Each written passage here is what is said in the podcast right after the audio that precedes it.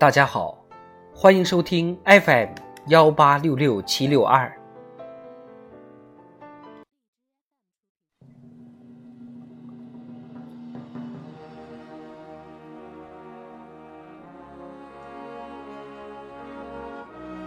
人民论坛，算大账，看优势。作者：仲音。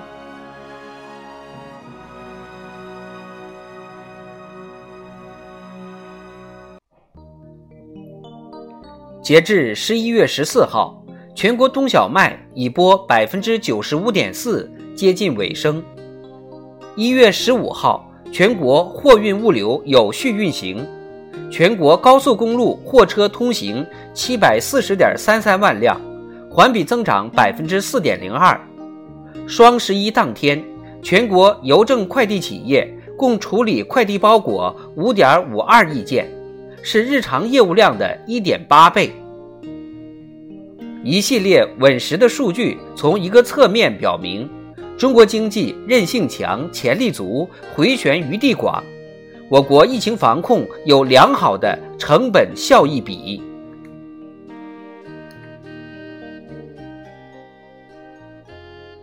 抗疫斗争具有复杂性、艰巨性、反复性。考验耐心，检验实力，比拼耐力，更意味着艰辛的付出。如何看待我国抗疫坚持人民至上、生命至上确定的总策略、总方针？关键要算大账，算总账。人民的生命安全和身体健康。是判断疫情防控成效的首要标准。新冠肺炎疫情全球流行了近三年，几乎每个人都受到了不同程度的影响。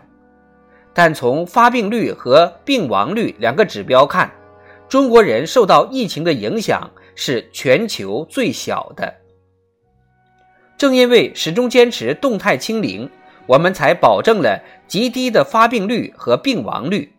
让人民生命安全和身体健康得到最大程度的保护，这无可辩驳地证明，坚持动态清零是对人民至上、生命至上理念的最好践行。在大流行的疫情面前，保障更广泛、更大人群、更为长远的利益，是最符合成本效益的。疫情面前，我们坚持宁可暂时影响一点经济发展，也不能让人民群众生命安全和身体健康受到伤害，尤其是要保护好老人、孩子。与发达国家相比，我国人均医疗资源数量、医学技术水平虽然都有一定差距，但这两年人均预期寿命稳步上升。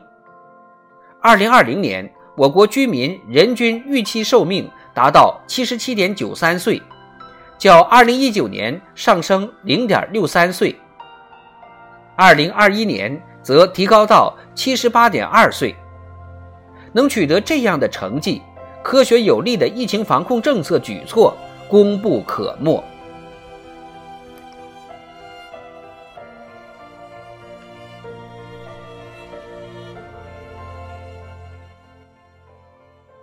抗疫斗争要算眼前账，更要算长远账。从短期看，以快制快处置突发疫情，严防外溢扩散和规模性反弹，难免会对发展造成一定的暂时影响。但放眼长远，换来的将是更健康持久的发展。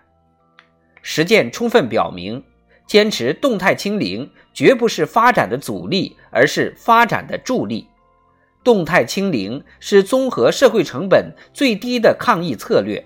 如果算总账，我们的防疫措施是最经济的，效果最好的。还要看到，实现动态清零，我们有足够的优势。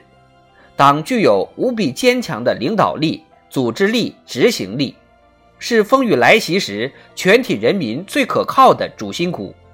能够集聚起万众一心、共克时艰的磅礴力量，从应对各种复杂局面和风险挑战，我国社会主义制度具有非凡的组织动员能力、统筹协调能力、贯彻执行能力，是抵御风险挑战、聚力攻坚克难的根本保证，能够充分发挥集中力量办大事。办难事、办急事的独特优势，号令四面，组织八方，共同应对。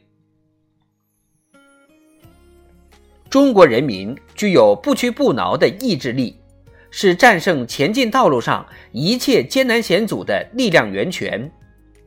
面对风险挑战，总是能够团结一心，众志成城，筑起铜墙铁壁、钢铁长城，坚固防线。我们打赢武汉保卫战，打赢大上海保卫战，得益于新中国成立以来，特别是改革开放以来长期积累的综合国力，得益于危急时刻能够最大限度运用我们的综合国力。我们长期积累的雄厚物质基础，建立的完整产业体系，形成的强大科技实力，储备的丰富医疗资源。能够为常态化疫情防控提供坚强支撑。历经近三年的抗疫斗争，我们积累了丰富的防控经验，磨砺了责任担当之勇、科学防控之智、统筹兼顾之谋、组织实施之能。尽管防控形势仍然严峻。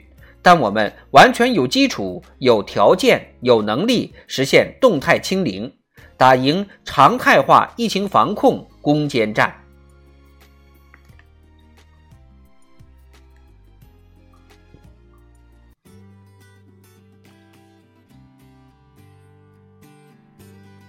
坚持就是胜利，团结就是力量。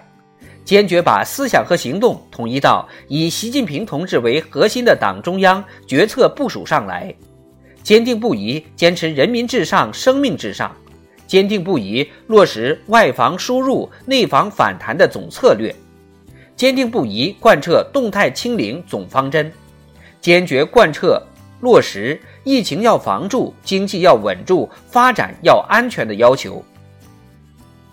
坚决克服麻痹思想、厌战情绪、侥幸心理、松劲心态，抓实抓细疫情防控各项工作，我们就一定能巩固疫情防控重大战略成果，实现疫情防控和经济社会发展双胜利。